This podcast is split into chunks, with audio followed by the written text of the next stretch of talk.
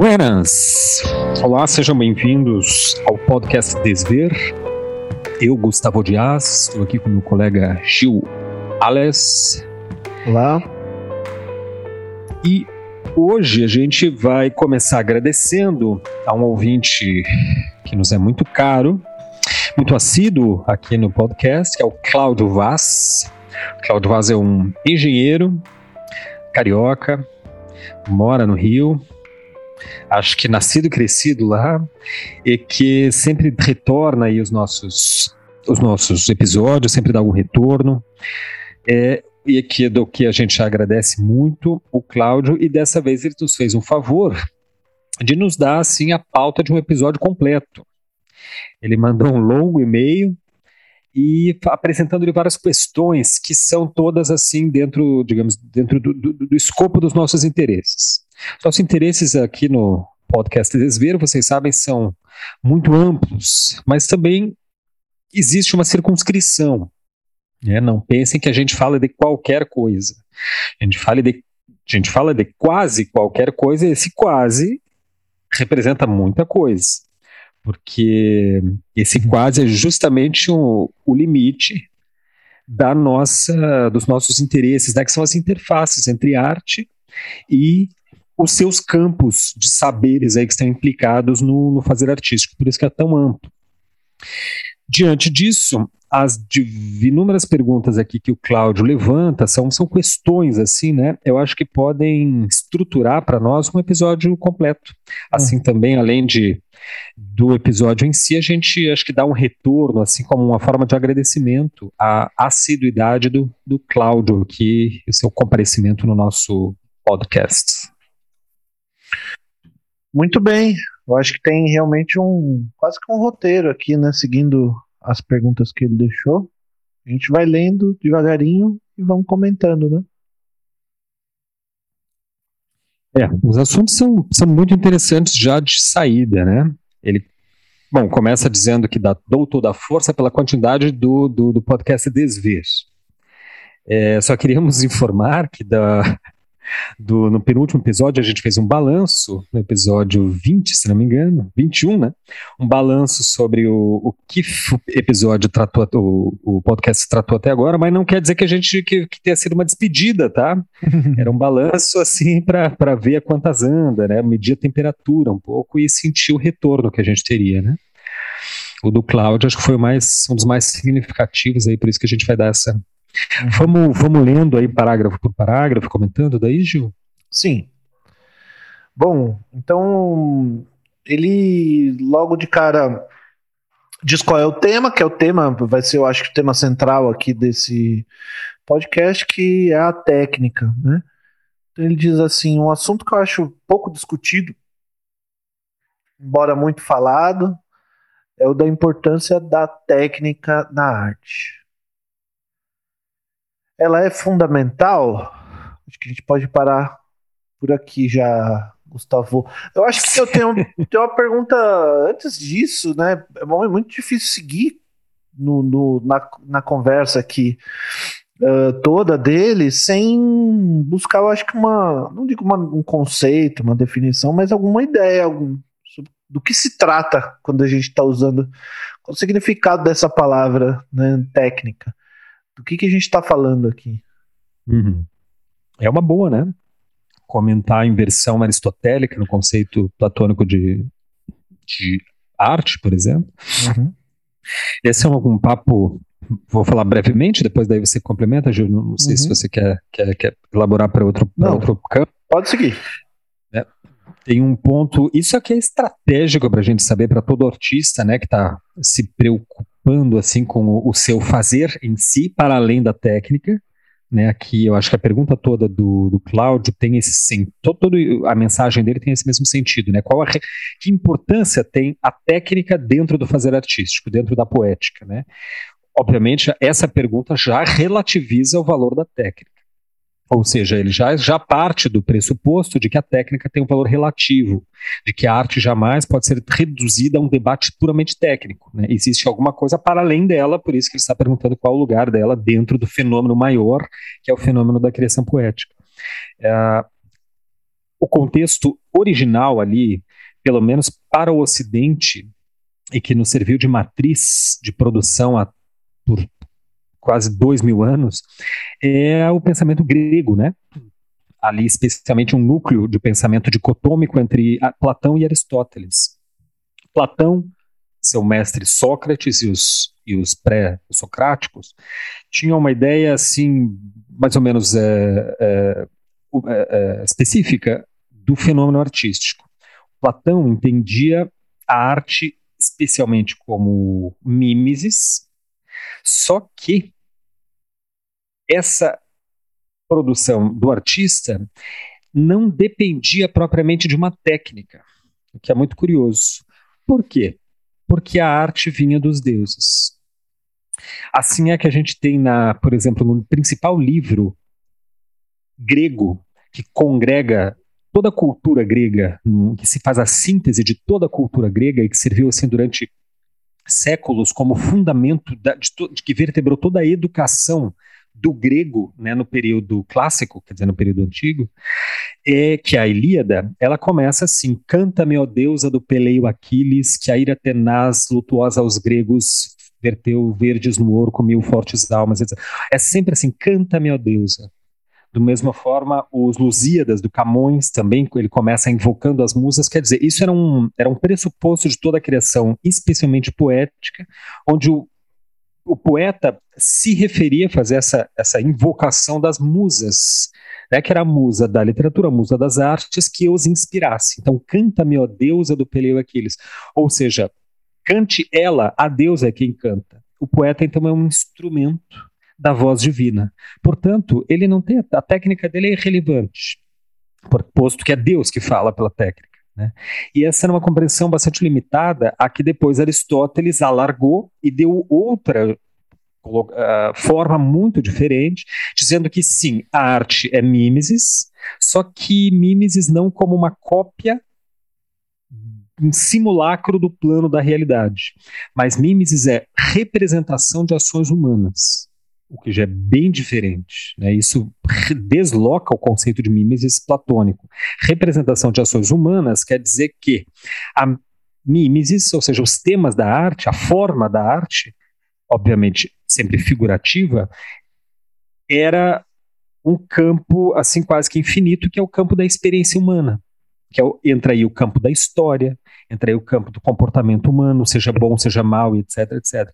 Para o conceito platônico, não só a técnica não entrava como fundamental na definição de arte, mas a arte era bem vista apenas na medida em que reproduzia determinados comportamentos, comportamentos que se supunha que fossem o bom, o bem, o belo, a beleza, ou seja, um lado apenas, né, 50% da existência. Todo aquele outro lado da comédia, da tragédia e etc ficaria de fora.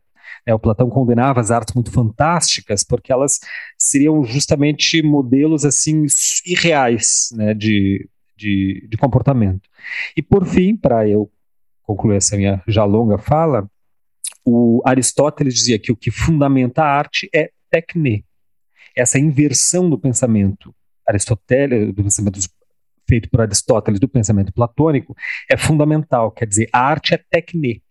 Tanto é que ele escreve um manual ele escreve a Poética, que é praticamente um manual, né, um compêndio de como se escrever boa poesia, boa eh, ele, ele dedica mais a poética à, à escrita da tragédia, né, ao teatro, à épica grega.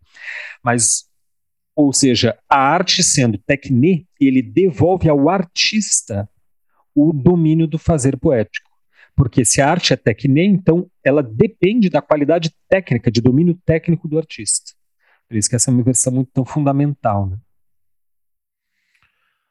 Pois é, mas nesse sentido, o, esse conceito lá para, para, os gregos do tecne tem esse mesmo sentido que a palavra tem para a gente hoje de, de, do conjunto de métodos, da prática, da, dessa parte mais objetiva uh, do, do fazer uh, da arte?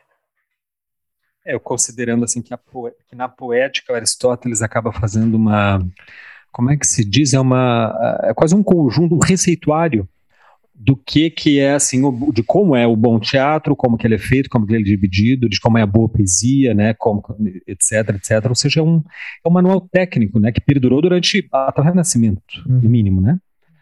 Então acho que é mais ou menos isso mesmo de técnica, quer dizer, o aspecto formativo, de domínio formativo. É, pois é, o me parece que a palavra a palavra mesmo técnica, o tecne, né, no, no grego tem uma origem que esse tech do, no, no, no, grego tem a ver com produzir. Tem uma, deve ter alguma diferença aí disso para poieses, é, que, que, que que vai para um outro lugar, né? Porque Poieses tem um, também uma, um lugar na, no fazer também, uma proximidade com o fazer é, no, hoje, mas, mas já vai mais para um outro lado da poesia, é, que é um pouco menos do, da mão na massa, eu acho, né? Do que a técnica. É, Daí... a, poieses, né, de poien é criação. É justamente o que está para além da técnica, o que você pode fazer com a técnica. Né? É, juntando os dois, a técnica, o tecne e o poieses e o episteme, do, que tem a ver com fazer, mas é o saber fazer, né? Um conhecimento para fazer. Uh, você, acho que juntando esses três, quem sabe você tem um, uma poética, como a gente falaria, de um artista. Uh, então, então, será que é importante a técnica para. É fundamental a técnica para. Olha, é fundamental a técnica para a arte? Me parece que nesse sentido não tem arte sem alguma técnica. É, eu acho que uma, um, uma dificuldade aqui que a gente tem com esse. Uh, com esse modo que a gente coloca a questão, é a técnica assim no singular, né, Gustavo?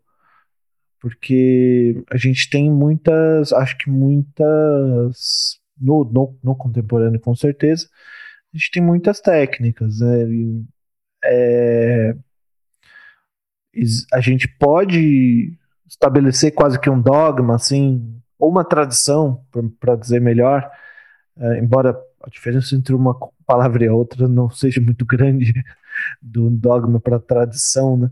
Acho que a gente tem uma, uma, uma frase que assim é na, na, em teologia que assim a, a tradição é a fé viva dos mortos, das pessoas mortas, que ficou das pessoas que já morreram. O dogma é a fé morta das pessoas que estão vivas. É, e a gente pode trazer um pouquinho disso para a arte também, nesse sentido de que tem algo que a gente pode chamar de técnica, uma técnica que está muito consolidada e que pode ser imposta, poderia ser imposta, né? eu acho que não é, em nenhum curso de, de arte, em nenhum lugar, eu acho que se impõe uma técnica, seja qual for, eh, se, se, se, tem algum lugar que impõe uma, seja de desenho, seja de escultura, seja do que for, se tem algum lugar que impõe uma técnica tradicional num, numa faculdade de, de, de, artes no Brasil, eu não conheço. Uh, mas eu acho que a gente tem até justamente o contrário, né? Uma, uma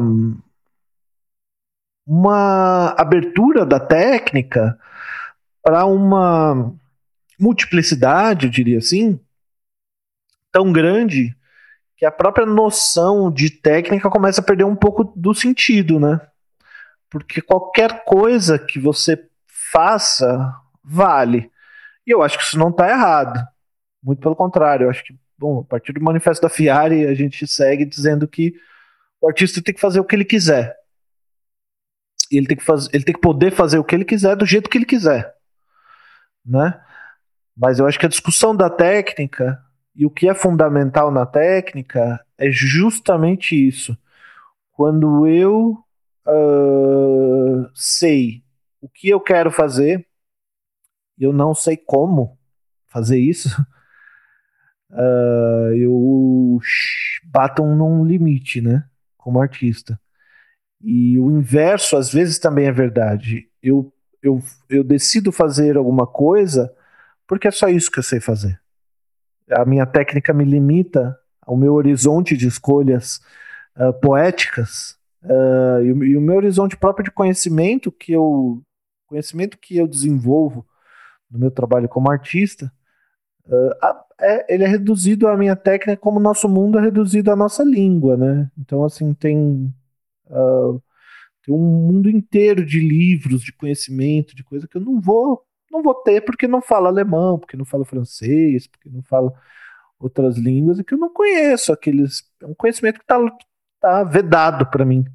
Uh, a técnica é mais ou menos assim, né? Tem um universo inteiro de possibilidades artísticas que eu não tenho porque não domino certas certos modos de fazer, né? Como é que você vê isso?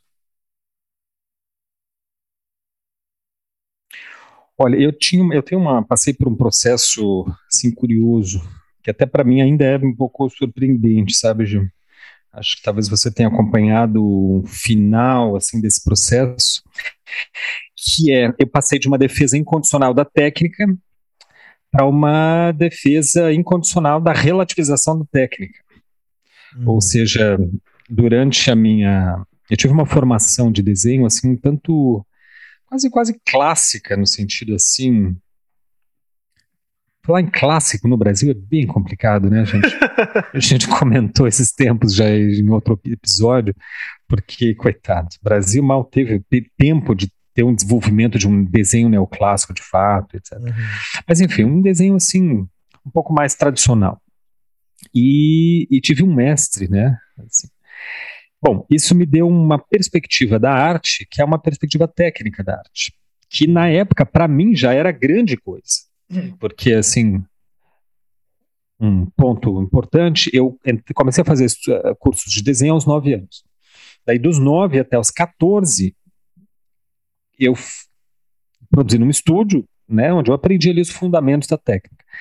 E aos 14 achava que sabia alguma coisa, obviamente. Né? Na uhum. adolescência a gente tem certeza que já sabe uhum. tudo e tal. Até que pela primeira vez, aos 14 anos, eu entrei no ateliê do mestre. Só de entrar ali, eu já entendi que o bagulho era louco. Uhum. Sabe qual? Que é outra. Ali, só de entrar. Porque daí o, o meu mestre tinha uma coisa assim, Gil, que ele não. Expunha, não dava, não vendia. Uhum. Não emprestava, não. Então, a, a, o ateliê dele, que era uma casa inteira de dois, dois andares, mais um sótão, era só ateliê, porque ele morava num apartamento. Uhum. É, ele teve a, essa, sei lá, essa virtude de nascer rico, herdeiro. essa virtude de nascer rico, essa é. Aí ele mesmo. coisa que eu não aprendi. pois é, tem gente que aprende, é falta de é. aprendizado. Por isso que você não, não tem essa virtude. Uhum. Ele, ele disse que a metade da vida não fez nada, a outra metade ele pintou. Uhum. Aos 30 ele não fez coisa nenhuma, 30 em diante ele só pintou. Hoje deve ter já quase 80 anos.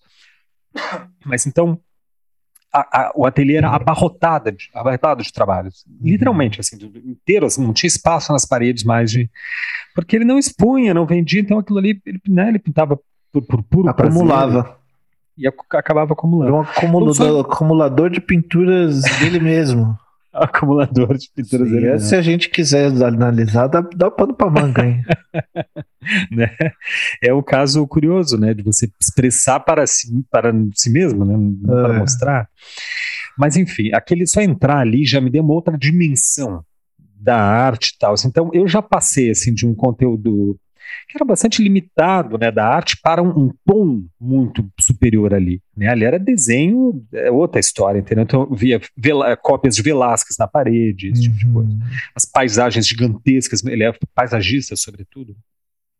Bom, aí eu entrei na universidade, alguns poucos anos depois, com essa perspectiva. Então eu pensei assim, bom, acho que é razoável você entrar numa universidade de um curso de artes visuais, tinha tinha me preparado para aquilo, né? Estudei, passei em segundo lugar no vestibular, imaginei, bom, vou aprender a desenhar. Então, essa.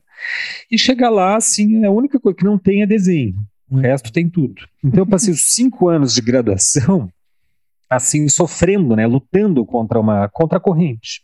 Uhum. Bom, feita a graduação, eu me formo com muito sofrimento e saio da graduação, eu começo a perceber as produções e tal, entro em contato com a produção no exterior, vejo, tomo conhecimento, assim, faço um reconhecimento do campo, né, contemporâneo, e percebi que a figuração contemporânea estava, assim, a léguas de distância, era um movimento gigantesco, global, absolutamente profundo, etc.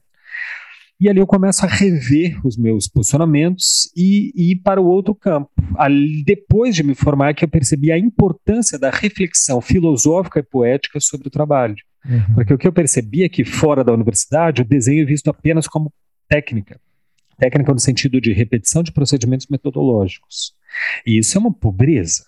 Uhum. Uma pobreza, né? Você empobrece o, o, o desenho. Você pega justamente da arte a aparência aquilo que lhe, né, esse aspecto formativo que sempre é necessário, eu concordo contigo, toda técnica, toda produção artística tem um, uma técnica envolvida, né, porque é um processo formativo, tem um, uma, um modo de fazer, de operacionalizar, a, e ela é o que permite, de fato, a existência da arte, né, só que muito mais importante que a técnica em si é justamente a, opera, a articulação plástico-conceitual, que faz com que a técnica ganhe sentido dentro do significado e o significado, por sua vez, possa dizer dentro do trabalho. Uhum. E aí eu percebi que técnica já tinha. Quando eu perguntei para Patrick, Patrick Rigon, artista aqui de Porto Alegre, né, uhum. né, quem foi seu mestre, e ela me disse o YouTube, uhum. ali eu me deu um, caiu a ficha, assim, eu entendi, não, peraí, é a técnica, o desenho, tá no YouTube, é tutorial de YouTube, é livro, Entendeu? Isso é esforço pessoal. Feijão com arroz, não tem nem que falar. Uhum. Que falta, que, que falta falar? Justamente sobre a poética, né? As teorias, a teoria contemporânea, a teoria pós-moderna, etc, etc. É, porque o, o, esse próprio lugar da técnica é, no fundo, uma coisa muito mais profunda do que meramente uma repetição de procedimentos, né? É, eu acho que quando a gente reduz a ideia de técnica a uma repetição de, de procedimentos, embora seja esse o sentido dado pelo, pelo dicionário, é, a gente está se desfazendo. Acho que a palavra repetição é muito chave aí, né? A gente está se desfazendo de todas as. de tudo que a gente faz uh, e, e repete nas nossas próprias descobertas, né? No fundo, no fundo, é quase que, a, nesse sentido, a técnica é quase que impossível, né? Puxa, eu estou estudando com você desenho tem quatro anos, Gustavo. Você acha que tem alguma alguma coisa de desenho que eu faça que seja alguma em algum em algum em algo parecido com o tipo de desenho que você faz, sabe? E eu sigo, eu juro que eu tento obedecer e seguir o que você me ensina a risca, assim, no máximo dos meus esforços, assim. Se você olha um desenho meu, um desenho do Gustavo, não tem absolutamente nada a ver. Uh, porque o meu braço é outro, porque minha mão é outra, porque o meu jeito de ver é outro. Então, por mais que ele me mostre ali, olha, aqui você põe, como a gente sempre repete, né? A gente você põe luz de um lado e sombra do outro. e, enfim, pega o lápis de tal jeito e vai, vai me mostrando algumas coisas. E uh, quando eu de fato faço um trabalho, a, a imagem que resulta do que seria, em tese, a mesma técnica que a dele, é algo muito diferente do que o que ele faz. Isso não é uma diferença só do tempo, claro. Ao, o, nem se compara o tempo que eu tenho estudando a técnica do desenho com o tempo que o Gustavo tem. Mas não, não é nem disso que se trata só, né? Uh, não é algo que se eu tivesse o mesmo, se eu continuar estudando até ter a mesma quantidade de tempo de, uh, estudo do desenho que o Gustavo tem, aí o meu desenho vai ficar igual ao dele. Não tem absolutamente nada a ver.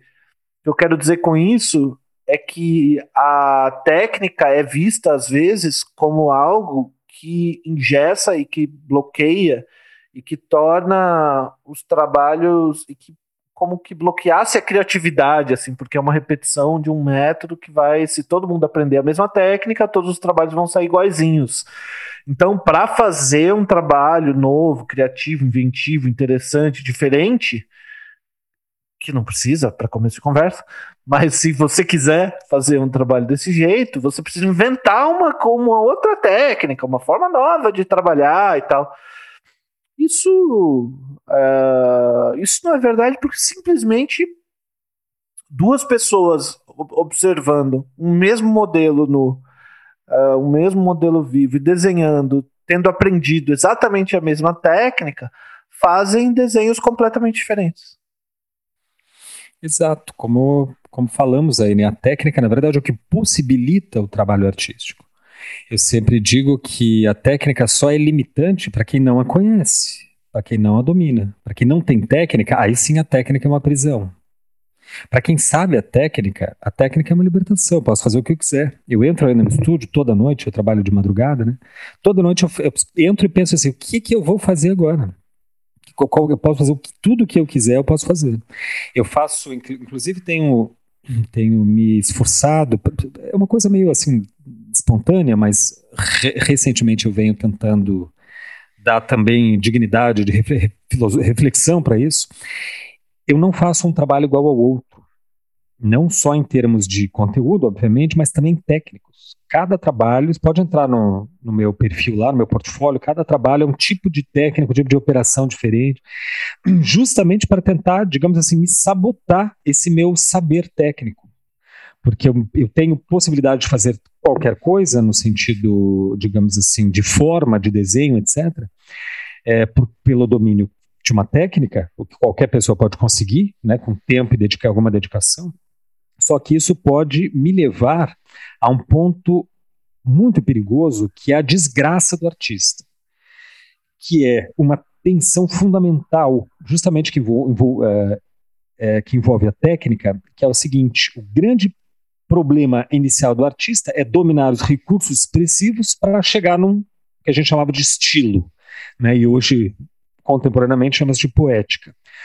Aí, quando ele alcança isso, quando ele passa a ser reconhecido por um certo estilo, tendo fama ou não, independentemente disso, mas quando ele, o, o, o traço dele, o trabalho dele, né, constitui, digamos assim, uma certa uh, homogeneidade que, que, que, outra pessoa vendo sabe reconhecer que é, tal, que é de tal fulano, aí é que é o momento em que o artista normalmente deita na rede, bom, cheguei no meu, na minha poética, conquistei, uhum. consegui constituir meu estilo. Pois é, eu digo o contrário. Esse é o momento crucial, é a semana fatal do artista, como, uhum. como na a semana o Waterloo para Napoleão, né?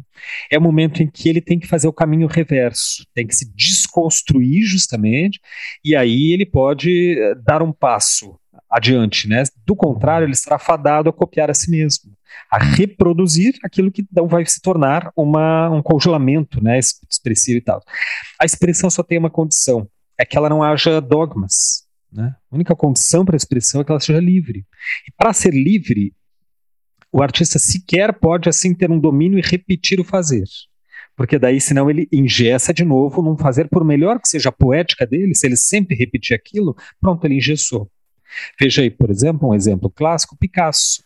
Caso não tinha um um semestre igual de trabalho, ele né, se modificava por, por conta de uma sensibilidade muito aguda, uma percepção muito aguda desse dessa perigo de congelamento expressivo. Sabe hum. como? É, nesse sentido, quando a gente vê um trabalho de um artista como a Beatriz Milhazes, por exemplo, a gente vê ali uma técnica que ela desenvolveu de fazer aquele aqueles aquelas, aqueles motivos decorativos que ela repete, a florzinha, aqueles motivos florais e tal, e com aquela paleta de cores, ela vai repetindo isso, né? Então, é, alguém pode achar muito bonito, eu, eu sempre achei muito bonito até ver ao vivo. É, e, e, essa é uma diferença que na, na questão da técnica é uma diferença brutal. Você vê uma imagem no Instagram, uma imagem no celular, assim, de uma foto de uma obra, e você vê a obra. Então, assim, conforme você vai ganhando mais uh, aprendizado da técnica, você vai vendo cada vez mais essa diferença, né?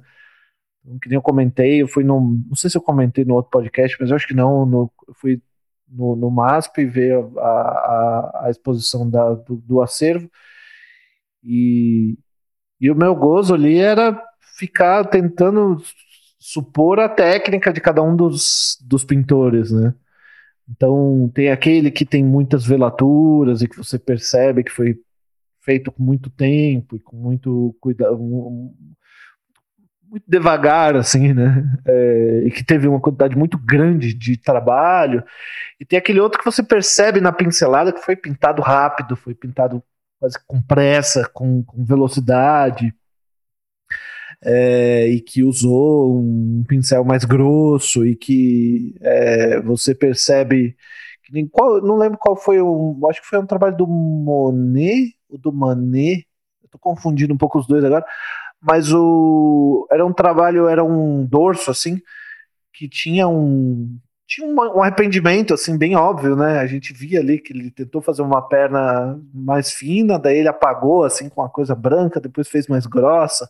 Dava para ver de maneira bem clara ali aquele, esse como que ele fazia, né? A técnica por trás. Isso você não enxerga na foto no teu celular. Você simplesmente não tem como ver esses, esses detalhes na foto no teu celular, então você não está vendo a obra está vendo uma foto da obra. E isso é, isso é absolutamente assim, imprescindível de, de se compreender em artes visuais. É que toda vez que você vê uma foto de uma obra no seu computador, você não está vendo a obra. Uhum. Em alguns casos, essa diferença é menor, principalmente no caso de fotografia, talvez, ou de trabalhos digitais. Trabalhos digitais podem até ser uh, uh, muito precisamente reproduzidos. Uh, embora o tamanho possa mudar ali a leitura. Mas em pintura, a diferença é absolutamente brutal. E eu diria que é isso que determina uma distinção muito objetiva do meio pictórico brasileiro em relação ao estrangeiro, especialmente Europa e Estados Unidos. É que no Brasil a gente tem o mais completo desconhecimento real do que, é um, do que são as produções clássicas, acadêmicas, digamos assim. Né? A gente não tem experiência de, de ver essas obras, porque elas estão tudo concentrado, parte no MASP, no acervo, pouco, e parte, a maior parte, no Museu Nacional do Rio de Janeiro. E daí aqui e ali, né, em um ou outro museu estadual, no acervo, que eventualmente somente é exposto, tem uma ou outra tela e etc, etc. É absolutamente distinto você ver uma, sei lá, um Vitor Meireles, a gente citando, citando, é a Batalha dos Guararapes, que tem quase 8 metros dela na tua frente, e ver num quadradinho de 10 por 5 no, no, numa apostila escolar, Uhum. Né? Quer dizer, toda a arte, toda, toda a tradição artística, que é profundamente rica, interessante, né, basta saber lê-la, é, fica no Brasil ela é totalmente ignorada porque realmente parece algo absolutamente sem graça, porque são, né, figurinhas que a gente vê nos livros escolares, parece uma porcaria, parece uma coisa absolutamente insignificante, porque a gente não tem esse contato direto, né, com a tradição, a gente não vê a, a, as obras, etc. Mas você falou aí da desses artistas que se repetem, né, que são aí reconhecidos, como essa artista que você falou, Beatriz Milhares, eles são assim o paraíso dos merchants, né? Uhum. Porque viram mercadoria, né? Viram mercadoria. Esse é o, esse é... que o cara garante que vai ter aquele nível de qualidade técnico que já foi reconhecido. Né? E daí chama público. Por isso que eu digo que, é que esse é a semana fatal do artista, porque daí se ele, se ele continuar naquilo, ele vai continuar vendendo, porque o público compra o que ele vê. Isso aqui é muito fundamental de entender, viu, gente? Tem um aspecto, se for para vender trabalho, né, para entrar no mercado, é o seguinte: o público compra o que ele vê. Então, minha, eu tive, tive, uma, uma, professora em Florianópolis que entendia muito bem isso. Então, ligavam para ela dizendo assim: ah, então, é, eu tô afim de, sei lá, fiz uma reforma na minha sala, quero botar uma tela aqui na, na parede. Ou tô afim de comprar um, dar um presente, um quadro para minha esposa e tal. Posso ir aí no ateliê dar uma olhadinha? Daí ela, sim, claro, venha. Aí é o seguinte, Gil, se ela estava numa fase que ela estava afim de pintar paisagem, ela tirava todas as telas do ateliê, enchia o ateliê de paisagem. Se ela estava afim de pintar figura humana, ela tirava tudo e enchia. Quando o cliente chegava ali, via figura humana, era isso, exatamente isso que queria. Por quê? Ótimo. A imagem gatilha o desejo. Esse é o, acho que ela tinha uma intuição já do lacaniana, a minha, minha professora, né? Uhum. É, é, aí você chegou nesse reconhecimento, né, onde você, o, o, público vai querer aquilo que ele vê. Se o tal artista tem tal estilo e é reconhecido por ele, as pessoas começam a, a, demandar aquele estilo. Ela quer. Aí o que acontece? Se o artista sai daquele estilo, se ele faz coisa diferente, ele já não vende, já não tem procura. Né? O, merchan, o galerista já faz cara feia. Por isso que ele tem que estar tá sempre assim se policiando, justamente para não engessar-se né, nessas demandas que não são dele, são dos outros. Se a arte tem algum sentido, é justamente uma certa expressão de, né, de, de um desejo do artista, não de uma correspondência à demanda alheia. a não ser que você tenha, a não ser que você como artista tenha que pagar boleto. Nesse caso, de repente. é, não, nada contra, só a Nesse saber. Caso, você a, pode fazer um branding legal, uh, ter a tua marca, né? Repetir o que você faz para reforçar essa marca uh, e se fazer reconhecer no, no mercado e se colocar como profissional. Uh... Só que daí você já, já ainda está no lugar errado, né? Você não devia estar tá ouvindo o nosso podcast, você Exato. devia estar tá procurando esses, esses, esses tutoriais no YouTube, como assim, né? ganhar como dinheiro. vender teu trabalho, como Isso. entrar no mercado, etc. Porque aqui não vai acontecer nada disso. Não, é legal que a pessoa pode ouvir o que a gente fala, fazer o inverso, que é ir ganhar dinheiro, né, Gustavo? é mais provável que ela ganhe dinheiro assim. Assim, ó. Porque a gente porque ficou um ponto sem nó da última fala ali, que é o que você mencionou, né? Que a, o problema é reduzir a técnica a uma repetição de procedimento. Uhum. Vendo esse problema, isso há uns anos atrás, é que eu constituí isso que eu tenho chama, sempre chamo aí meio, meio brincando, meio sério, de epistemologia do artesanal. Porque entendi que o que faltava era justamente retirar a técnica, não é abrir mão da técnica. Nunca fiz isso e pretendo não fazê-lo, pelo menos até o momento mas justamente compreender a pergunta central do Cláudio aí no e-mail, né, que é o que efetivamente é a técnica. O que, qual é o significado da técnica dentro da produção artística? E para falar de significado, você está falando de episteme. Uhum. Né? Não uhum. adianta ficar repetindo práticas ali que você não vai entender, né? Você tem, tem que ir para a filosofia, tem que ir para a reflexão, para outras elaborações. E digo aqui, gente, tudo que eu publico e escrevo, especialmente lá na plataforma, né, gustavodias.com, ali tem artigos é, sistematicamente, ontem mesmo publiquei dois, tudo que eu escrevo ali parte de constatações oriundas do fazer, da técnica. Eu estou trabalhando, estou pintando, estou desenhando no estúdio, me surge a partir daquilo ali uma elaboração, eu sento e escrevo um texto. Sempre é da técnica.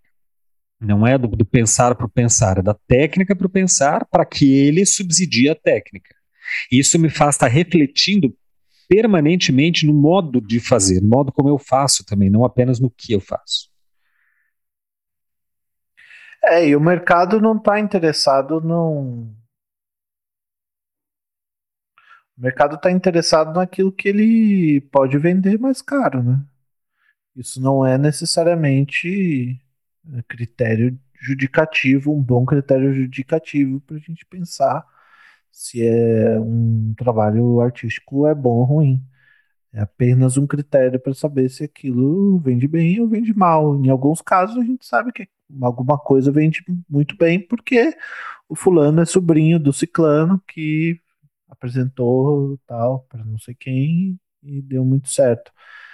Em outros casos tem situações que são uh, de moda realmente, né? Que o determinado artista consegue entrar como participante de um determinado tema que está na moda e que o, os colecionadores decidem comprar, porque agora eu preciso comprar uma, uma obra de uma artista mulher, porque as uh, Guerrilla Girls apontaram o dedo na minha cara e falaram como que você não tem, que ridículo que você não tem trabalhos de mulheres na, na tua coleção. E aí ele, bom, tá bom, então eu vou comprar trabalho de mulheres. E cadê a galeria que vende trabalho de mulheres daquela ali? Então tá bom, vou lá comprar. Não quer dizer que de jeito nenhum, muito pelo contrário, que o trabalho das mulheres não tenha qualidade. É, mas não, mas falando de todos os trabalhos, não, não especificamente o trabalho das mulheres ou de negros, ou, enfim, é, ou desses últimos, esses trabalhos que nos últimos anos têm tomado e graças a Deus um pouco mais de vantagem no mercado é, por conta dessas pressões que a gente faz mesmo uh, e uma vantagem que provavelmente é temporária é, infelizmente uh, porque eu quero mais é que as pessoas que sempre tiveram desvantagem na vida na história da humanidade tenham mais vantagem mesmo em algum momento mesmo que seja de maneira passageira, como a gente está percebendo agora. É, mas é, isso não é, né? Mercado não é critério de judicativo de boa arte. O que é critério judicativo de boa arte? Sei lá. Estou dizendo que não é. Não estou dizendo que é, que eu não, também não me atrevo. Mas não é a técnica. Também acho que não é a técnica, Gustavo. Não sei se a gente concorda sobre isso, mas tem trabalho que tem uma técnica absolutamente fabulosa, assim, que você vê que o cara realmente domina um fazer difícil, difícil, e que, e que não me parece boa, boa arte, me parecem exercícios, me parecem, assim, uh, trabalhos estão uh, fazendo quase como um jogo ali, que a pessoa está tentando fazer uma coisa difícil de fazer, e que pode ser interessante por este motivo, né? Assim, como circo quase. assim, olha, o cara consegue equilibrar quatro garrafas no dedinho do mendinho. Porra, muito difícil fazer isso. Então, parabéns, legal, né? É, com todo respeito ao circo, mas é, o cara pode fazer um trabalho artístico que você olha e fala, nossa, que difícil de fazer. Pode não ter, ter muito interesse para alguém. Uh, e o contrário às vezes também é verdade. Uh, e é, é, dá raiva, né, pra gente que gasta tempo aprendendo uma coisa difícil como desenho. Às vezes dá raiva de olhar um trabalho assim ver, tipo, sei lá, o Malevich, branco sobre branco. Você olha e fala, porra, o cara fez um negócio que entrou pra história com branco sobre branco. porra, que raiva desse cara, sabe? Ah, o Malevich, tudo bem, porque o Malevich pensou muito, né? Ele estava literalmente criando um no, uma nova forma de arte, né? Era, era um, como se estava inventando um novo mundo, no caso do comunismo, né, pós-revolução russa, então tinha que inventar uma nova arte. Então, assim, a tarefa do Malevich era gigantesca. O problema é quando a gente vê hoje, né, coisas assim, lotando galerias e tal, que que, que, é um assinte do ponto de vista técnico, né? Isso eu acho que dá um pouco de raiva. Agora eu penso que tem os dois lados, assim, né? De um lado, um certo pragmatismo, um, o virtuosismo técnico, acho que fica meio isso que você falou, um circo, né? Tipo, a pessoa sabe pintar bem é, retrato. Ó, parabéns, parabéns. É isso aí, retrato. Isso, muito bem. Faz o então, retrato muito... da sua tia aí isso, daí a tia, ó, é igual a tia. Foi igualzinho. Parabéns. Pô, parabéns. tipo, legal, né? É super difícil, sem desconsiderar a técnica. Eu sei é. muito bem como é difícil a técnica. Eu sou professor isso há 20 anos. Agora, se é para isso, então então daí, sei lá, né? Daí mas, mas você reduz sabe... todos os caminhos é, da poesia e o que eu acho que é absolutamente fundamental é chegar no que o, eu não me lembro se era o Arheim não, era o Claude Lévi-Strauss que já expressa a eficácia simbólica. Uhum. Uma certa expressão conseguida, assim, né? As imagens que conseguem isso normalmente não são nem aquelas que só têm técnica e nem aquelas que só têm conceito. São justamente aquelas que daí já para responder a segunda pergunta do Cláudio ali, conseguem fazer articulação entre técnica e conceito.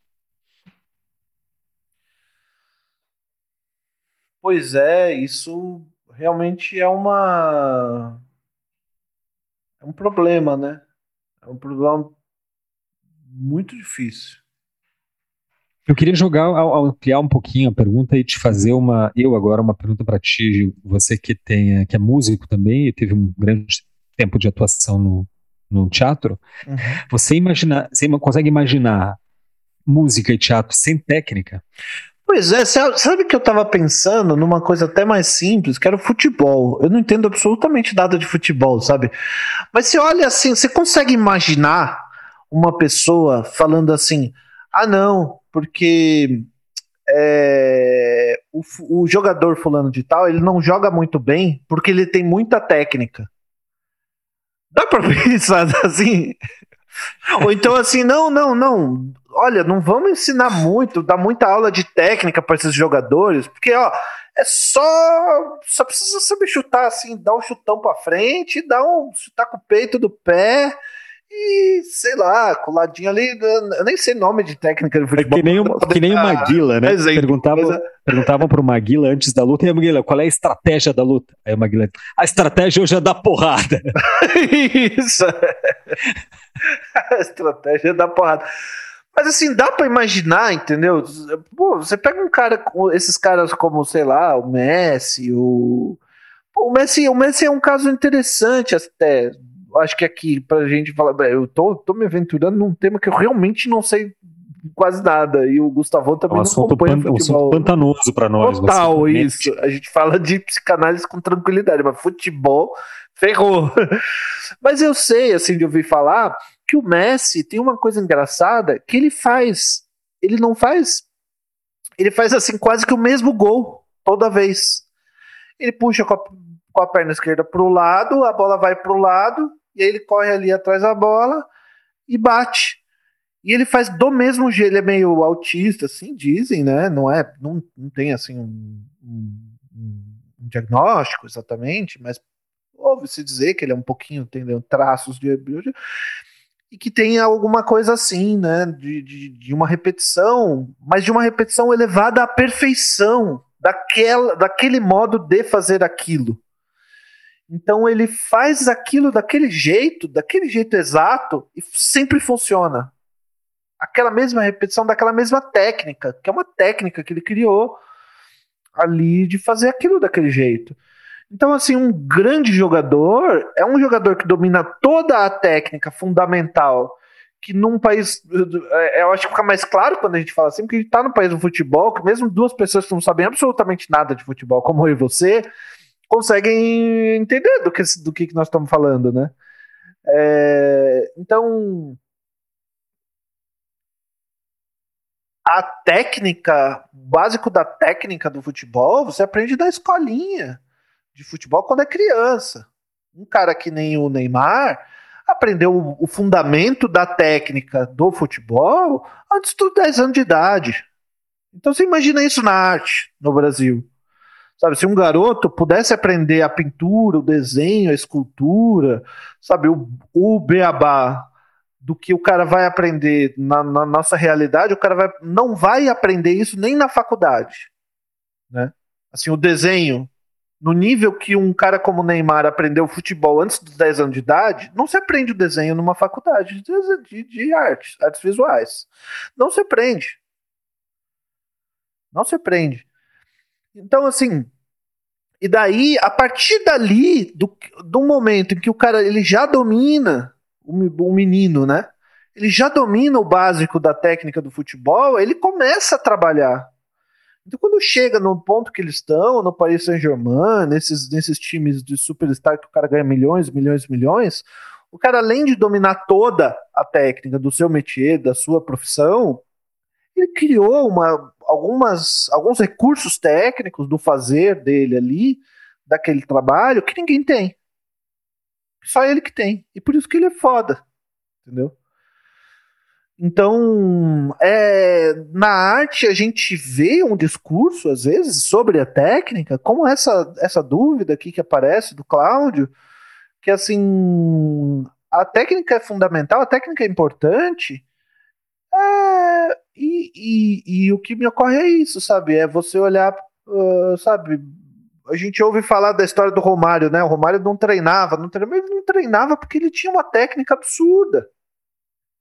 Ele não, ele não via sentido para desenvolver mais a técnica dele. Ele ia lá e fazia os gols, que era o que tinha que fazer, sabe? É, ah, eu não treino, mas eu vou lá e faço gol. Então, não importa, sabe? Uh, e então a gente vê uma, um questionamento da técnica por parte de alguns artistas. Ah, não, não precisa aprender isso aí, não. Uh, e artista que não tá fazendo gol, sabe?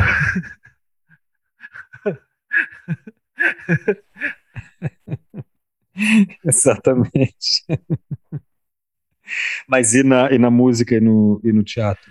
Pois é, no, é, é, é, é, muito semelhante. Eu acho que tem uma, tem uma coisa assim, eu na música, eu, eu sou de uma família de músicos, assim, todo mundo na minha família é músico de alguma maneira, alguns são, são vivem assim um pouco da música, uh, mas todo mundo tem alguma coisa a ver com música da minha família toda. Que é uma família grande. Então, quando a gente junta assim para comer um churrasco, a gente é capaz de cantar um, alelu, um trechinho do Aleluia de Handel espontaneamente, assim, de um, das quatro vozes, assim, baixo, tenor, contralto e soprano. É, isso é minha família, assim. É. Quer dizer que no, no churrasco da família Ales não tem é, pagode nem sertanejo universitário. É Haydn a gente não tá. Não, a gente não. Olha, assim, é a primeira vez que você. que eu pensei que nunca, assim, numa, num encontro de família nosso, nunca tem música tocando. É, se, se acontecer alguma música, é algum de nós que está fazendo, assim. Uh, mas mas, mas o, o, meu ponto é o seguinte: uh, nós, uh, uma, uma parte muito pequena da família resolveu estudar a técnica, justamente porque tem um talento que passa assim, de meio familiar, assim, de pai para filho, a gente vai aprendendo, assim, desde criança, toca uma bateria, toca um teclado, toca um violão, não sei o quê, você vai aprendendo, assim, de maneira muito orgânica. Então, a gente estuda muito pouco a técnica, quando, cria, quando é criado num ambiente assim.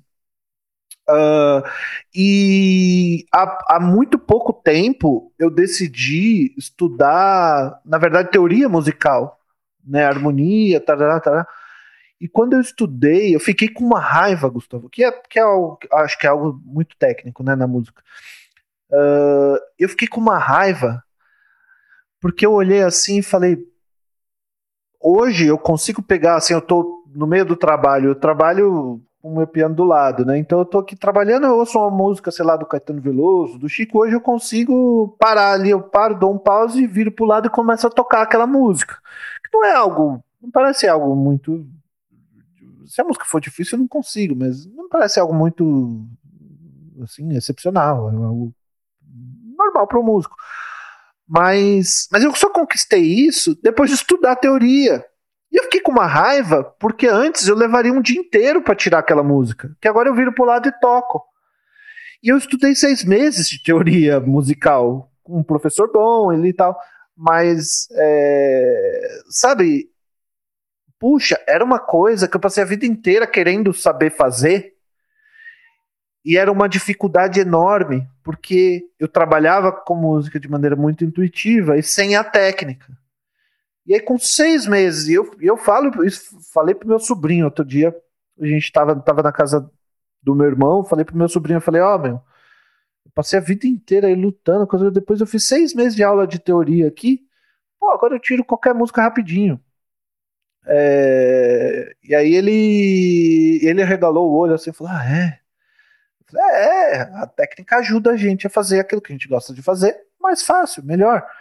É para isso que serve a técnica, não é, para outra É isso coisa. que é o ponto. Não é para te limitar, é o contrário. É para expandir as, a, a, a, se você já tem talento, aí eu acho que você tem que estudar muito mais a técnica, muito mais ainda, para tirar da frente algumas coisas que você leva se você tem talento, aí é que tem que estudar, porque a gente tem essa mania de achar assim, não, não, eu tenho talento, então eu não preciso estudar técnica. Uhum. Pô, é o contrário, se você tem talento, aí que você tem que estudar técnica, porque uma coisa que você faria que uma pessoa que tem dificuldade leva 10 horas para fazer, uma pessoa que tem talento leva 5 sem estudar, mas leva, sabe, 20 minutos estudando a técnica, sabe? É, uhum. Então vale sempre a pena. Né? Agora, no teatro, uh, tem o tipo de teatro que eu fazia, teatro grupo, né? E o teatro grupo tem essa, essa particularmente a companhia que eu trabalhei, a companhia antropofágica, tem uma. É algo meio de vanguarda, assim. Num, num, a palavra vanguarda é meio complicada, mas tem esse.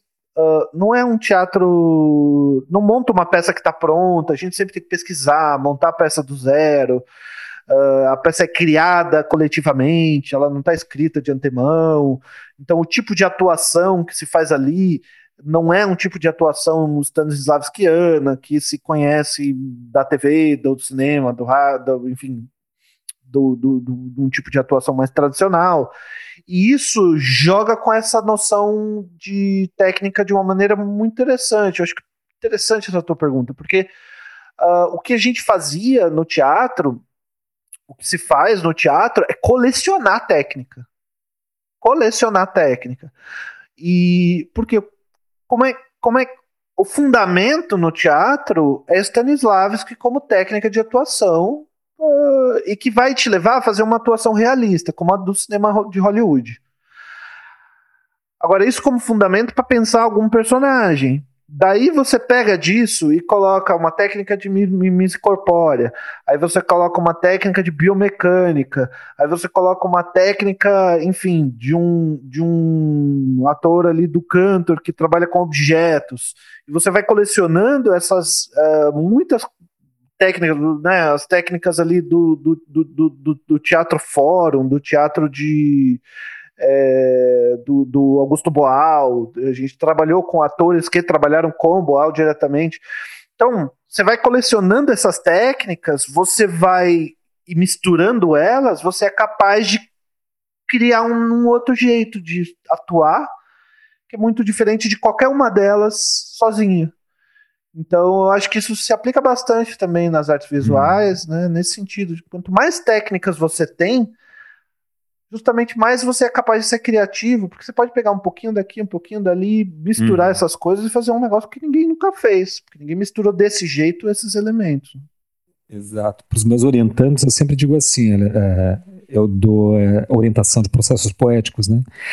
E aí a primeira coisa que a gente faz após uma apresentação, assim, digamos, da, da, da certas, das, das, questões mais inquietantes, né? De, de, ouvir as questões mais inquietantes do, do, do orientando é dar referências para ele. Uhum. E aí eu digo sempre assim: olha, eu vou te dar um monte de referência, que é justamente para tu não fazer igual. Ele só pode fazer algo, ele só tem chance de fazer algo original se ele tiver muitas referências, ou seja, um, um largo repertório para saber que não estará inventando a roda, né? E para a partir desse repertório rearticular e produzir algo novo, porque o novo a gente sabe que não é aquele que brota do ovo, né? O novo é uma rearticulação de elementos do mundo. Foi isso que Michelangelo fez, que Da Vinci fez, são rearticulações de elementos do mundo. Mas vamos seguir aqui, porque na verdade, Gil, a gente ainda está no primeiro parágrafo do, do, do e-mail do Cláudio. O que eu li realmente foi a primeira frase. Foi a primeira. É um enorme. A gente, são duas, a gente leu duas perguntas. São, é. O e-mail tem quatro. Tem umas que a gente parágrafos. pulou, assim, simplesmente porque não dá. A gente é, é, não dá. É, eu vou considerar que o primeiro parágrafo a gente matou, porque tá assim, já falamos. Vamos passar para o segundo. Vamos lá, uhum. eu queria uh, contemplar o, o, o Cláudio, porque ele merece. Mesmo. Bom, vou ler então o que o Cláudio nos escreve. Ainda sobre técnica e criatividade, para se desenhar é preciso aprender a olhar, porém, sem técnica de desenho, não se consegue executar aquilo que enxergamos. Por outro lado, o próprio olhar também demanda uma técnica específica. Técnica para se perceber os tons, contrastes de luz e tudo mais que é necessário para montar a cena. Para isso, a prática também é fundamental.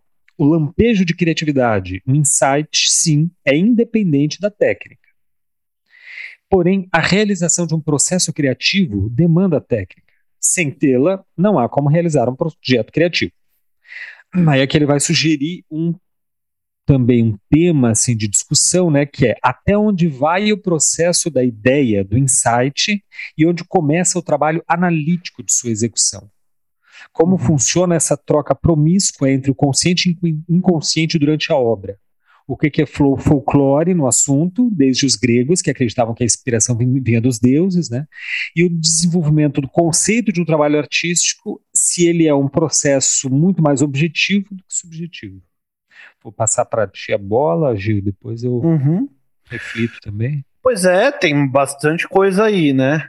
Uh, acho que um ponto importante é essa ideia de que é preciso ter um pouco de técnica para uh, executar aquilo que a gente quer fazer, mas também é preciso ter um pouco de técnica para enxergar hum, aquilo que você.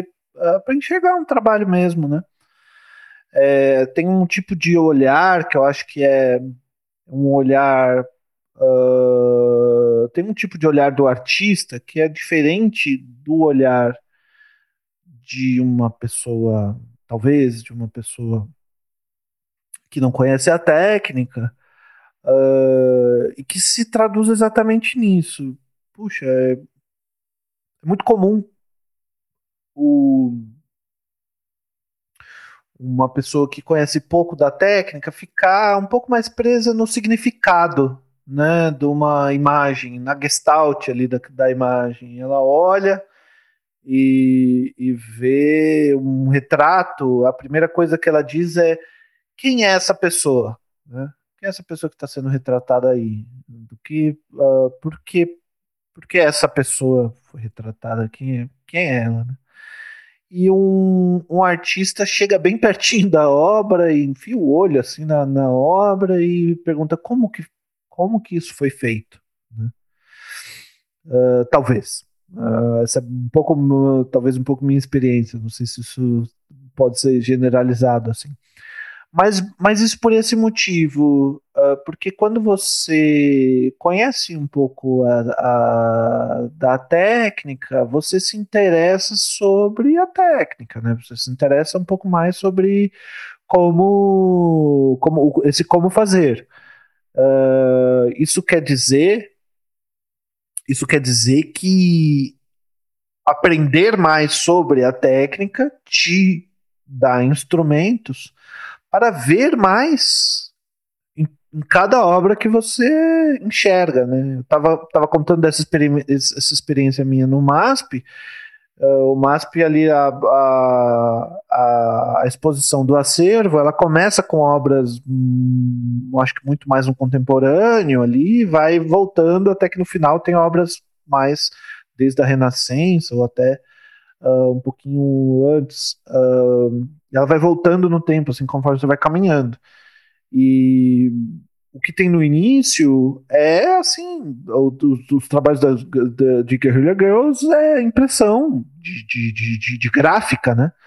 Que é um trabalho que eu conheço muito bem, porque eu trabalhei em gráfica como designer. Eu conheço muito bem o processo do offset e tal, eu sei exatamente como se faz aquilo. Uh, e o trabalho que dá, enfim, para montar um trabalho como aqui no Photoshop e tal. Uh, e conforme a gente vai avançando, tem algumas pinturas que são mais. Uh, que assim, se eu tivesse que reproduzir, talvez eu conseguisse. Assim, são, são pinturas que não têm um apuro, uma dificuldade técnica tão grande, mas são pinturas muito interessantes, assim, pelo, pelo assunto que elas tocam, pelo tema e tal. E aí, conforme eu fui andando, quando eu cheguei no fundo, assim, realmente no, lá no final, depois de passar pelo, pelo, pelos maiores, alguns dos maiores medalhões da história da arte, eu cheguei no final, contei pro Gustavo quando eu cheguei da viagem, eu, eu, eu cheguei no final e olhei para um quadro e falei. Muitos deles eu tinha olhado e tinha dito: olha, esse, esse aqui parece que foi feito mais rápido, esse aqui parece que foi feito mais com mais cuidado, esse aqui tá, tá, tá. E quando chegou no último, eu olhei assim: como que esse cara fez isso? Que era um Cristo assim, mas muito pequeno, e muito bem feito. É, mas muito pequeno. tinha assim, sei lá, o tamanho do meu polegar, o rosto desse Cristo. Né? Era ali um Cristo ressurre... Ressu... Uh... ressuscitado tal. E subindo assim por dentro de uma arca. E, eu, e o cabelo, assim, perfeito, assim, mas era muito pequeno. Eu olhei assim, meu Deus do céu, eu não faço a menor ideia de como é que um ser humano é capaz de fazer isso aqui. Uma pintura tão pequena como essa, tão bem, tão bem feita. Uh, eu conseguiria fazer isso se tivesse 10 vezes o tamanho disso aqui. Talvez eu conseguisse fazer. Uh, e aí eu, o, no MASP eu, a legenda, né, para você ver quem é, o artista está atrás da obra, né? Eu dei a volta, né? E aí eu fui ver o Rafael. Uh, e aí eu falei, ah, tá. Então, bom. Respect. Rafael, o mestre do desenho, não é à toa, né? É um domínio, um domínio absoluto Cara, da técnica ali. Eu queria responder começando por essa segunda parte aí da pergunta do, do Cláudio, né, sobre esse folclore do insight. Realmente, esse é uma, é uma bela questão, porque a ideia não é a, a participação da, co, da, do consciente ou inconsciente no trabalho. Acho que aqui é uma ideia um pouco mais objetiva, que é que é aquela ideia de tom, dom, talento, né, de, de, genialidade, que o, parece que o artista chegou ali e fez aquela. Né, porque há um certo. Obviamente, no senso comum, essa ideia é muito difundida, porque assim como a gente só mostra objetividade, ou seja, a gente oculta voluntariamente todo o processo subjetivo, né? A gente só mostra para a pessoa que é para os outros o que é objetivo. Na arte isso acontece também. Ou seja, você, o artista só mostra a obra pronta. Você não está lá no ateliê do artista vendo como ele trabalhou, vendo quantas horas ele passou para fazer aquilo, vendo o que que ele, né? Você vê lá na exposição, na galeria, no, no, museu, etc. Ou seja, é a ponta de um processo. Só isso, é um produto. Então é como existe um certo até fetiche, eu diria, né, na, nessa produção, porque assim como o produto do trabalho tem, já dizia aquele velho filósofo alemão, né, que a gente faz velho tempo barbudo. que não cita aqui, o velho barbudo, e diz que o, o, o, produto tem uma, ele é tão diferente dos processos de produção que parece que a ele se atribui uma carga, uma, uma, uma, uma, uma, uma inerência transcendental, sagrada, né, que ele chama de fetiche. Bom, a minha opinião é assim, eu gosto de citar um casos assim, dois especialmente, um do Picasso. Picasso tinha uma frase excepcional. Picasso tinha grandes frases, né? Era é um o... grande artista, mas sobretudo é um frasista extraordinário. A, a, é. a, a, a, citação que você estava falando é o, o Marx Capital, ele diz sutilezas metafísicas e argúcias teológicas. Ao, ao produto? Isso, é o, o fetiche da mercadoria, né? É exatamente essa expressão, sutilezas metafísicas e argúcias teológicas. Teológicas, muito bem. a gente faz a mesma coisa letra, com a técnica, parece. A né? Pois é, exatamente. É, é, um processo de fetiche mesmo. É, mas o Picasso dizia assim: não, eu, eu, eu tenho inspiração. Eu pinto, né? O, o problema é que a inspiração sempre me pega trabalhando. Absolutamente genial isso. Quer dizer, que inspiração coisa nenhuma. O que é que você trabalha tanto que chega um momento que há um, quase um automatismo, né? É um momento que isso existe em qualquer, eu acho que atividade onde há uma técnica envolvida, como por exemplo um lance muito bonito do futebol, que não uhum. tem como o sujeito calcular, de repente, aqueles lances do Pelé. Ele pensa, agora vou dar um chapéu no sujeito, depois vou fazer a volta. Não, é uma coisa que é espontânea. Acontece ali, ele lê as condições, são condições complexas que só naquele momento aparecem, né? E por uma certa intuição ele faz aquilo. Então parece que é um. Mas ele treina muito, evidentemente, né? uhum. né? Em que pese o talento. Uhum. Mas tem outra, express... outra situação também que eu acho bem é, sugestiva disso, que é do Einstein. Eu li uma, uma pequena, pequena biografia do Einstein e tinha uma, né, uma passagem que me, me, me, tocou muito. É uma coisa que eu penso nela continuamente. Assim. O Einstein disse que estava entrando numa, numa praça pública, assim, daí veio um senhor na, na direção dele, o Einstein chamou esse senhor, disse, por favor, dá licença, desculpa incomodar, o senhor me responde uma coisa, eu vim da direita ou da esquerda? Aí o sujeito achou estranho, disse, não, o senhor veio da direita. Aí o Einstein, Ah, bom, ah, então já almocei. Obrigado. Quer dizer, é, é um, e isso é uma coisa que acontece comigo, às vezes, é sério, eu acho que no meu caso é um uhum. pouco de, de, cadu, de caduquice, de senilidade, né? Eu já tô ficando. Uhum. às vezes eu, eu, tenho que fazer um esforço para lembrar se eu já almocei. Uhum. Porque eu almoço todo dia, eu faço as coisas vendo, ouvindo podcast, ouvindo palestra, lendo alguma coisa, refletindo. Eu, eu nunca estou presente no, no meu dia. Isso é inclusive um problema. Mas acho que essas duas histórias, tem mais, tem mais umas histórias também que, que, que ilustram e elucidam essa, essa questão aí do Cláudio. Uma delas é do post-it. É post-it que chama aqueles adesivos? Post-it, aham. Uh -huh. Post-it. Né? É, a história é de um sujeito que estava desenvolvendo uma super cola, não sei que empresa exatamente que era, mas é, investiram muito para desenvolver, e no final o resultado foi aquilo ali, um, um papel que sequer colava o papel né, deu tudo errado. E daí diz que a, reza a lenda, né, que ele meio desesperado porque tinha investido muito e não entrou numa igreja, acho que justamente para pedir ajudas, né, ao uhum. Altíssimo. E nisso ele viu uma senhora que abriu um missário, que é um aqueles livrinhos de reza. Quando ela abriu, caíram as folhas todas. Porque as, são, são, são papezinhos soltos, né, que, que são uhum. distribuídos e tal. Dali ele teve um insight. Ha, é e tem uma, uma utilidade aquela porcaria de cola que eu desenvolvi, né? Justamente um tipo de adesivo que você cola para não colar, para não. E outra é uma ideia que o próprio Cláudio um dia me falou, que é a história do clips, que o sujeito desenvolveu clips e que no começo ninguém dava bola, ele ficou sete anos tentando vender a porcaria da ideia do clips, até que quando alguém comprou e produziu, aquilo pegou assim no mundo inteiro, o cara ficou rico. Só que é isso, né? Ele teve um, um já ficou sete anos tentando transformar aquilo num produto, etc. etc.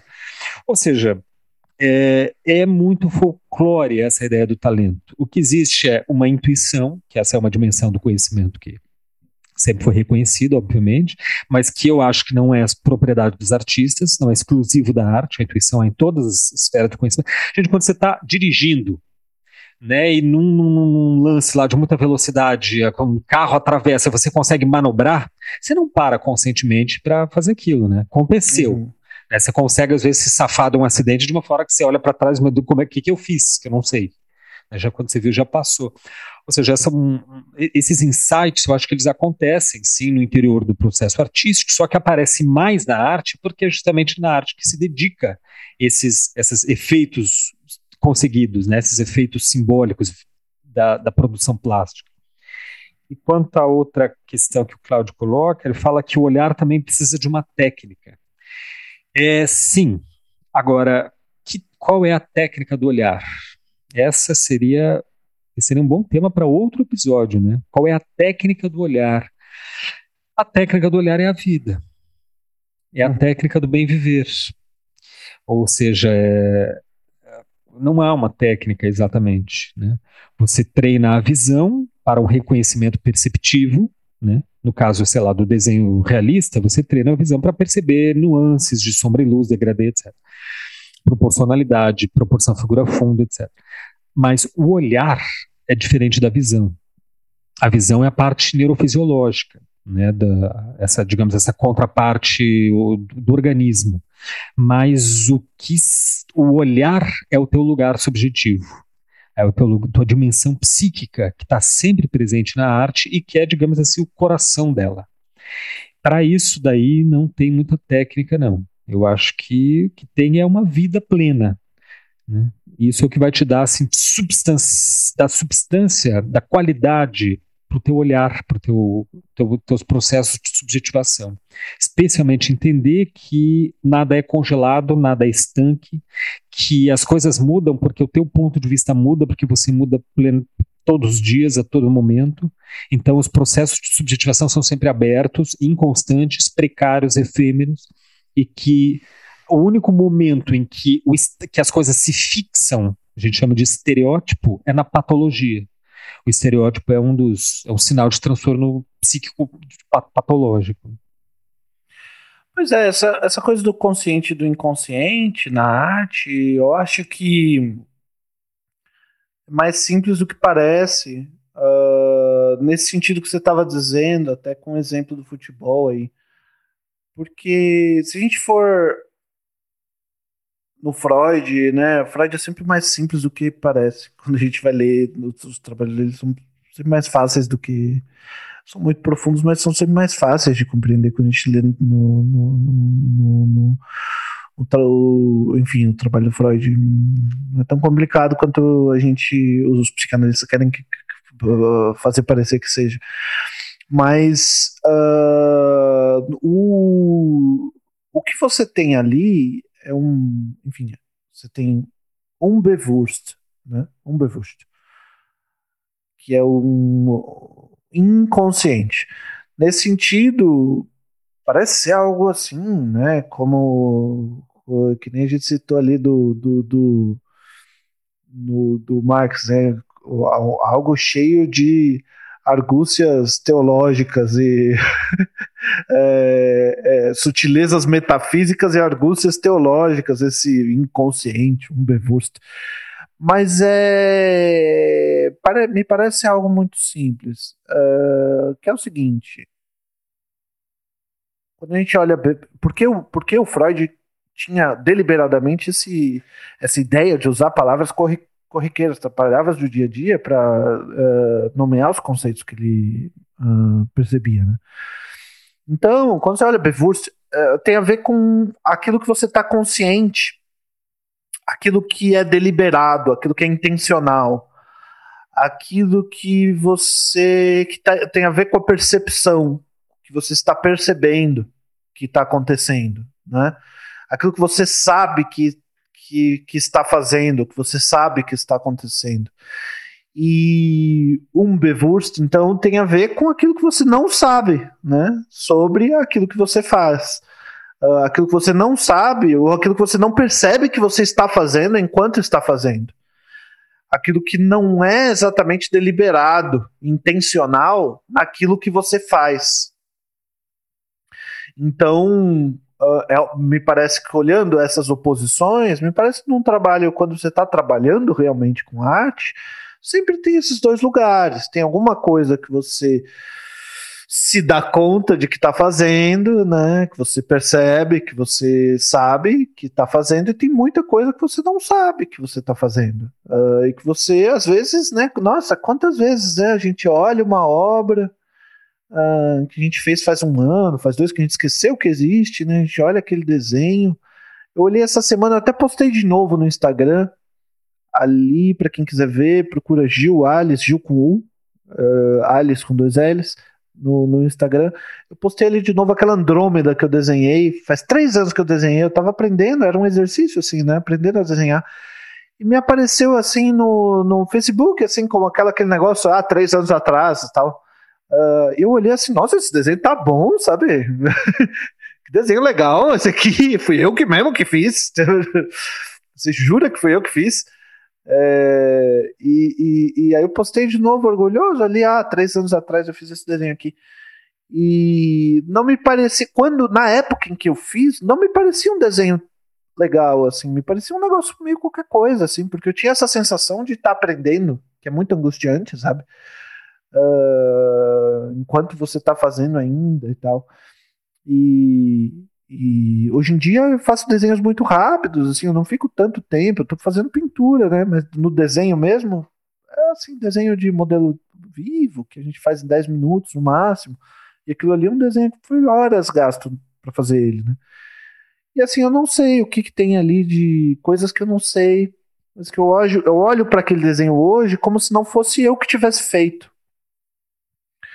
Uh, e, e, tem muita coisa no nosso trabalho que a gente não se dá conta de que está fazendo enquanto a gente está fazendo.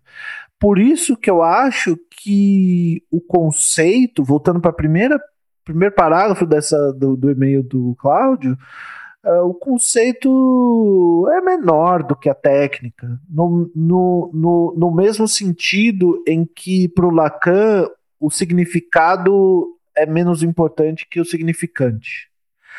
A técnica é o significante. A técnica é o que faz a coisa em si.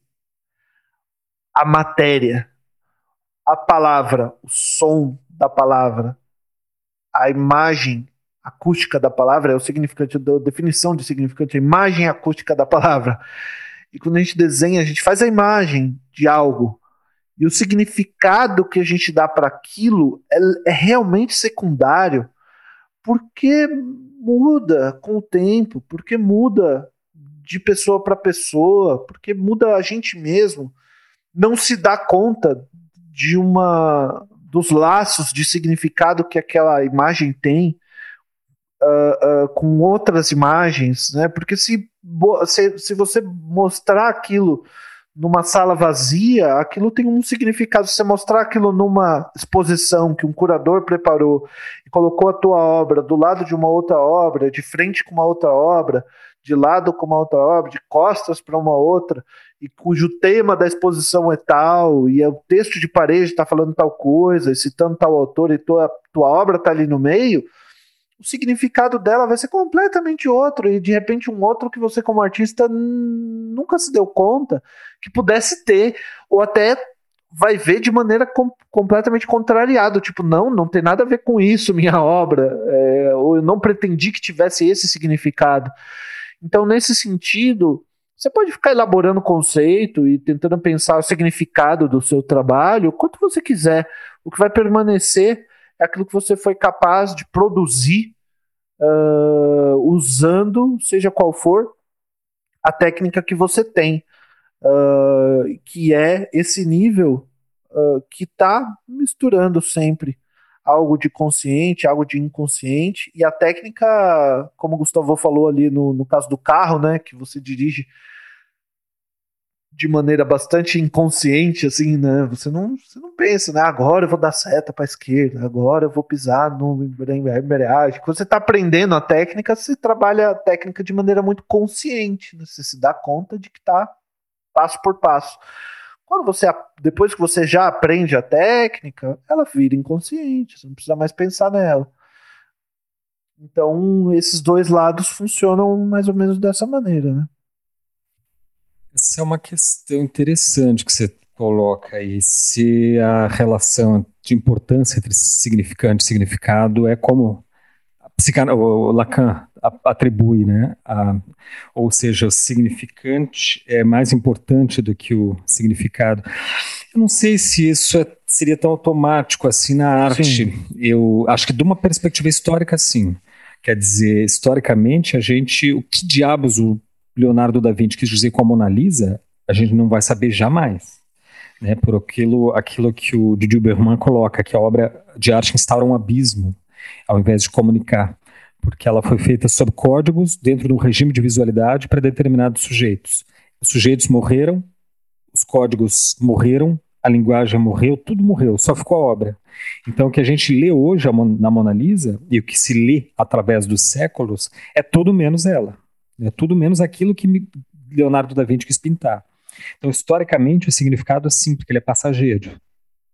Agora, do ponto de vista do artista, eu acho que o significante é preponderante, o significado é preponderante ao significante.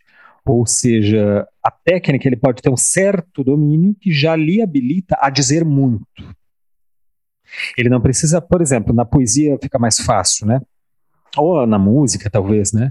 Eu sei, Gil, daí me corrige aí, mas eu, eu, eu ouço dizer que o Djavan não sabe ler partitura, que ele não lê o clássico, né? Ele não, sabe o... O Yamandu não é Costa é não, não lê partitura. É mesmo? Eu ouvi. Aham. Uhum. Você imagina o Yamandu Costa não ler partitura? Eu ouvi isso de uma, de uma pessoa que conhece ele muito próximo, assim, um violonista diz que a esposa dele, que também toca violão e que lê muito, lê, escreve muito bem partitura, que faz as partituras do, das composições dele, porque ele é de um nível, é bem aquele caso que eu estava explicando, ele é de um nível de talento tão grande que para ele, ele ouve a música e já tira no violão, ele não precisa ler. Então a leitura vira uma coisa muito para ele muito estranha, assim, porque para que que eu vou ler um texto se eu só de ouvir já decoro, sabe? Uh, e ele então não tem muita prática assim de leitura e escrever partitura. E Amando Costa, um grande, Meu grande. Deus, é um, é um talento absurdo, né? Se ele não É lê um partitura, muito porque não é absurdo, bossa nova absurdo. também que ele toca, né? É, uma, é altamente sofisticado. aquela Altamente sofisticado, exatamente. Então, assim, para ver agora a técnica que ele tem no violão, é algo de um, de um nível é, outro. É, é, é- esse é o caso, né? É. Ele tem. puta, é, um grande talento, é só que ele passa quantas horas por dia, desde quando? É, né? exato. Já vem de uma família de músicos, o Diaba 4. Então aí, cadê o talento exatamente? talento é se ele nunca tivesse esforçado, nunca tivesse pegado um violão, ele pegou um violão um dia e saiu tocando, né? Como um virtuoso. A- a- mas enfim, eu acho que eu dizia que do ponto de vista do artista, o significado é mais importante que a técnica, porque um certo conhecimento da técnica já o habilita a dizer. né? Eu dizia que na, na, na- na música é mais fácil, né? Porque o Djavan, por exemplo, não lê, ou seja, ele tem um grande conhecimento de música, mas não tem um conhecimento erudito, por exemplo. Se ele não lê partitura, não tem conhecimento erudito, né?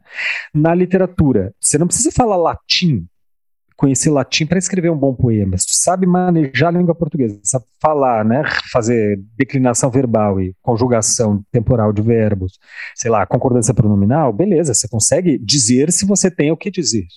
Se aquele, se o olhar é qualificado, digamos assim, né? Se teu olhar tem conteúdo, tem repertório. Você não precisa ser um erudito. Então, na minha opinião, a para o artista, o significado é sim mais importante que o significante, ou seja, que a técnica nesse sentido. Uma vez que ele dominou os recursos básicos da técnica, a questão agora não é mais a técnica, a questão passa a ser o que dizer, ou seja, o que fazer dela. Pois é, eu me lembrei agora daquele. ah, de uma historinha do Malarmé. É, me parece que o. Não me lembro se são essas as pessoas exatas da historinha, parece que é o Malarmé com Degas, alguma coisa assim. Que o, o Degas queria escrever poema, era um bom Degas, é, um grande escultor, né? E ele, ele queria escrever poema, e chegou por Malarmé e falou: Ó, eu não sei escrever poema, sou um bom, sou aqui um, né, faço outro, outro tipo de trabalho, mas você que é um grande escritor, como é que faz aí? E o. Ele, bom, qual a tua dúvida? E o disse que o Degas respondeu assim: Olha, eu tenho muitas ideias para fazer poemas assim, mas eu não consigo escrever assim, nada que me, me agrade. E aí o Malarmé respondeu: Olha, Degas, aí tem um problema. Poesia não se faz com ideias, se faz com palavras. Quer dizer, eu acho que é aí que está o ponto da técnica, né? É, pintura não se faz com ideias, se faz com tinta. No, no, no suporte, né? Desenho não se faz com ideias, se faz com, com grafite, com, com carvão. é, então, acho que esse é o ponto da técnica. Eu acho que é esse lugar do significante, da coisa que está sendo feita, cujo significado você, como artista, perde. Você pode tentar pautar, você pode colocar uma etiqueta, que nem o Brecht fazia, né? O Brecht fazia, tinha suas peças, que em um procedimento que o Brecht fazia é colocar etiqueta, assim, embaixo do, do, do, um sujeito, uma figura, e ele colocava assim: Eu sou o burguês. Estava escrito num cartãozinho que o, ator segurava, assim: Olha, eu sou o burguês. Estava tá escrito no cartãozinho porque é para não ter dúvida, assim.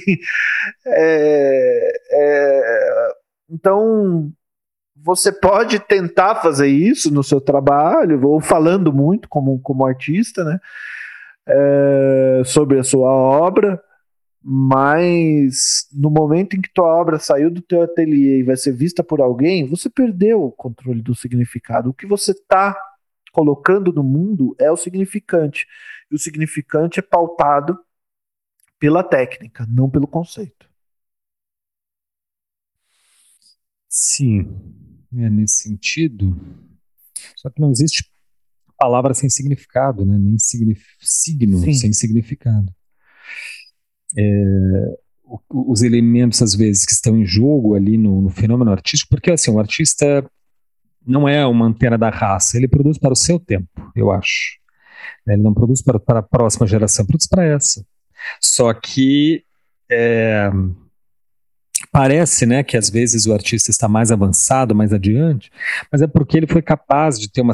Como ele trabalha com isso, né, a sensibilidade, o terreno do sensível, ele consegue captar melhor o que já está presente na cultura, só que de forma difundida, de forma difusa. Né? Quando ele encontra uma síntese bota numa obra, todos daquela cultura olham e se reconhecem. Então parece que ele disse antes, mas no entanto já estava ali, sempre esteve ali. Né? Então acho que o artista fala para sua época. Então os significados em jogo dentro da produção me parecem ter uma, assim, uma, uma prevalência mesmo em relação aos à técnica. Porque senão a gente de novo pende para a técnica como se ela fosse assim o, o objeto artístico, né? Quando uhum. o objeto claro. é o que está para além dela. Né? Claro, a técnica é mero um, um, um, mero meio pelo por meio do qual a gente consegue produzir algo. Esse algo é que eu estou equivalendo ao significante, porque uma imagem é uma forma de falar. Ah, certo. Entendi. Entendi. Né? A técnica não Entendi. é. A técnica não, é os materiais expressivos. É, aí é a, a, gente teria que. É a materialidade deles já, a expressão. Isso, do... é. Aí a gente teria que fazer uma, uma diferença que no Lacan estaria entre o, o que ele chama de lalanga, né? O, a linguagem certo. maior, por ela, aquilo por ela que, mesma. Né? É, aquilo que. Aí talvez isso pudesse ser comparado à técnica em si ou uma uhum. técnica em si, que é aquilo que gera os significantes, né? E o significante em si, o significante mesmo, ele, ele existe em comparação, em, em articulação com outros significantes, né? É assim que ele se forma, né? A diferença entre pato e gato, é, né, o som do P, o som do G tem, tem vão, vão gerar bichos completamente diferentes. Uh, embora sejam tão parecidos. Os sons das palavras, não os bichos. Porque pato uhum. e gato.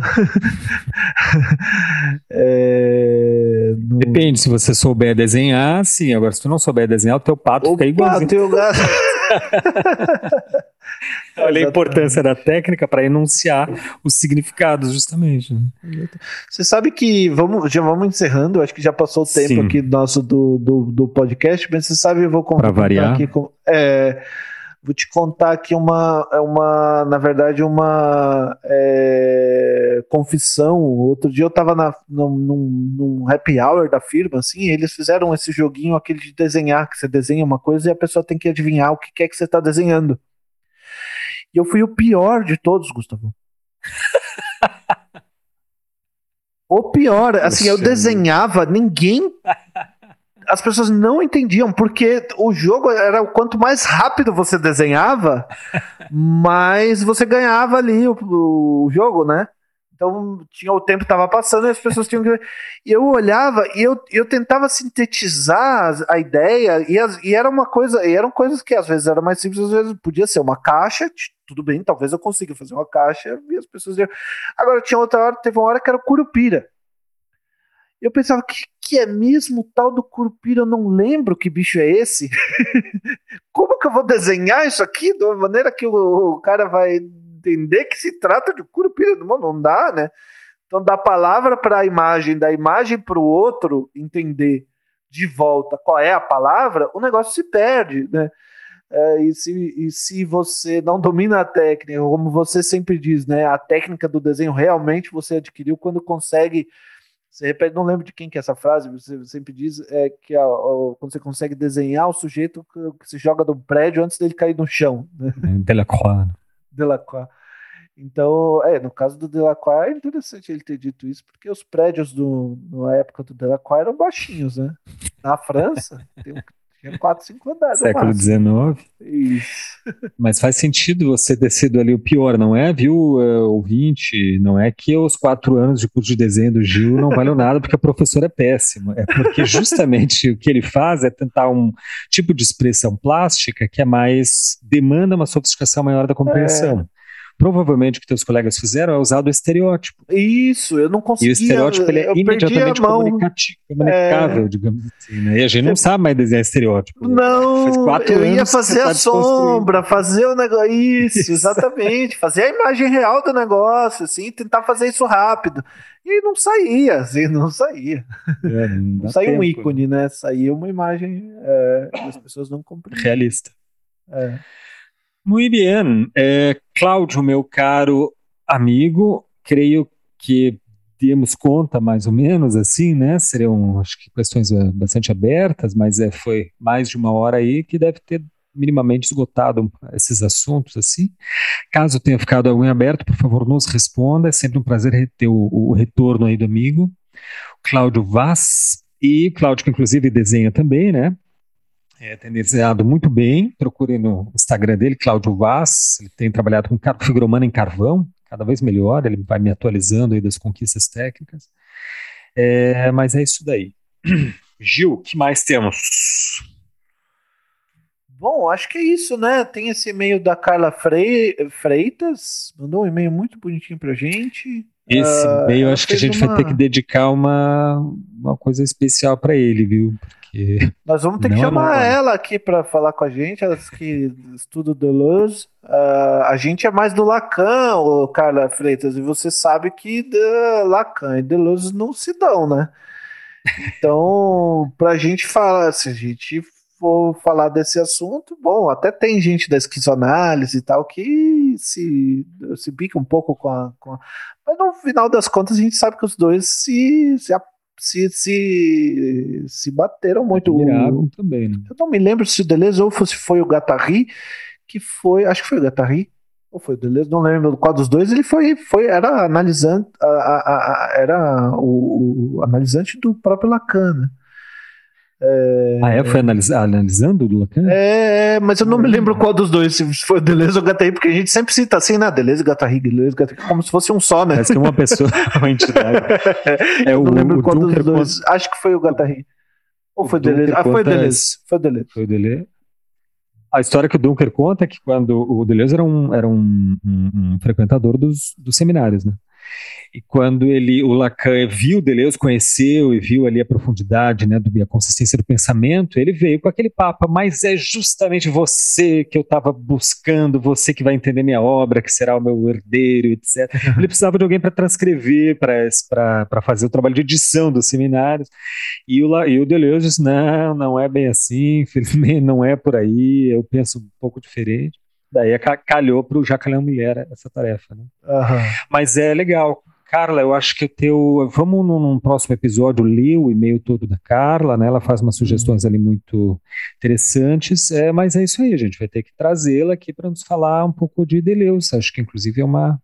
É uma é um excelente seria um, um, excelente episódio aí. Já fica o convite oficial então para Carla Freitas. Acho bem interessante, né? Questão do corpo, questão da, dessa crítica da binariedade, enfim, uh, bem interessante as provocações que o, que o Deleuze provocações bastante radicais que o Deleuze trouxe dentro do seio da psicanálise ao ponto de inventar um uhum. outro nome para a prática dele mas isso aí, né? Ela traz ali um outro. A Sueli Ronick, que é da esquizoanálise, é. né? Também, mas mesmo assim eu curto pra caramba, consigo ter uma interlocução, assim, acho que é uma baita pensadora. Uhum. E massa. A Carla Freitas, que é de Brasília, né? Formada em arquitetura e urbanismo, e é professora na Universidade Católica de Brasília. Professora pesquisadora, doutora. Uhum. Buenas. Então tá bom, fica para uma próxima. Meus queridos amigos, é, espero que ainda estejam aí, né? Não sei se o golpe de Estado se realizou até que esse episódio foi gravado, até por enquanto é, é, é, é um discurso ainda, né? Está no nível do delírio. Mas é, não sei se daqui a uma semana, espero que ainda estejamos em tempos democráticos, vocês ainda consigam ouvir o podcast inteiro.